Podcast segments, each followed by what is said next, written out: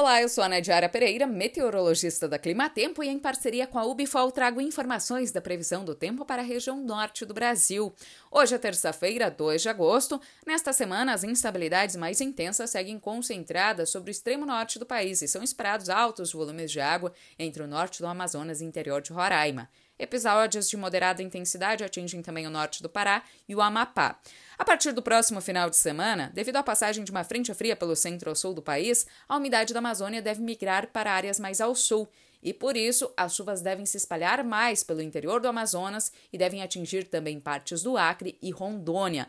No estado de Rondônia, podem acontecer volumes de chuva de moderada intensidade em algumas áreas, só que essa chuva deve ser irregular ainda assim deve ajudar na recuperação da umidade no solo sobre o estado. Nas áreas mais ao sul do Pará e principalmente no Tocantins, a expectativa é de continuidade do tempo bastante seco e quente ao longo dos próximos dias.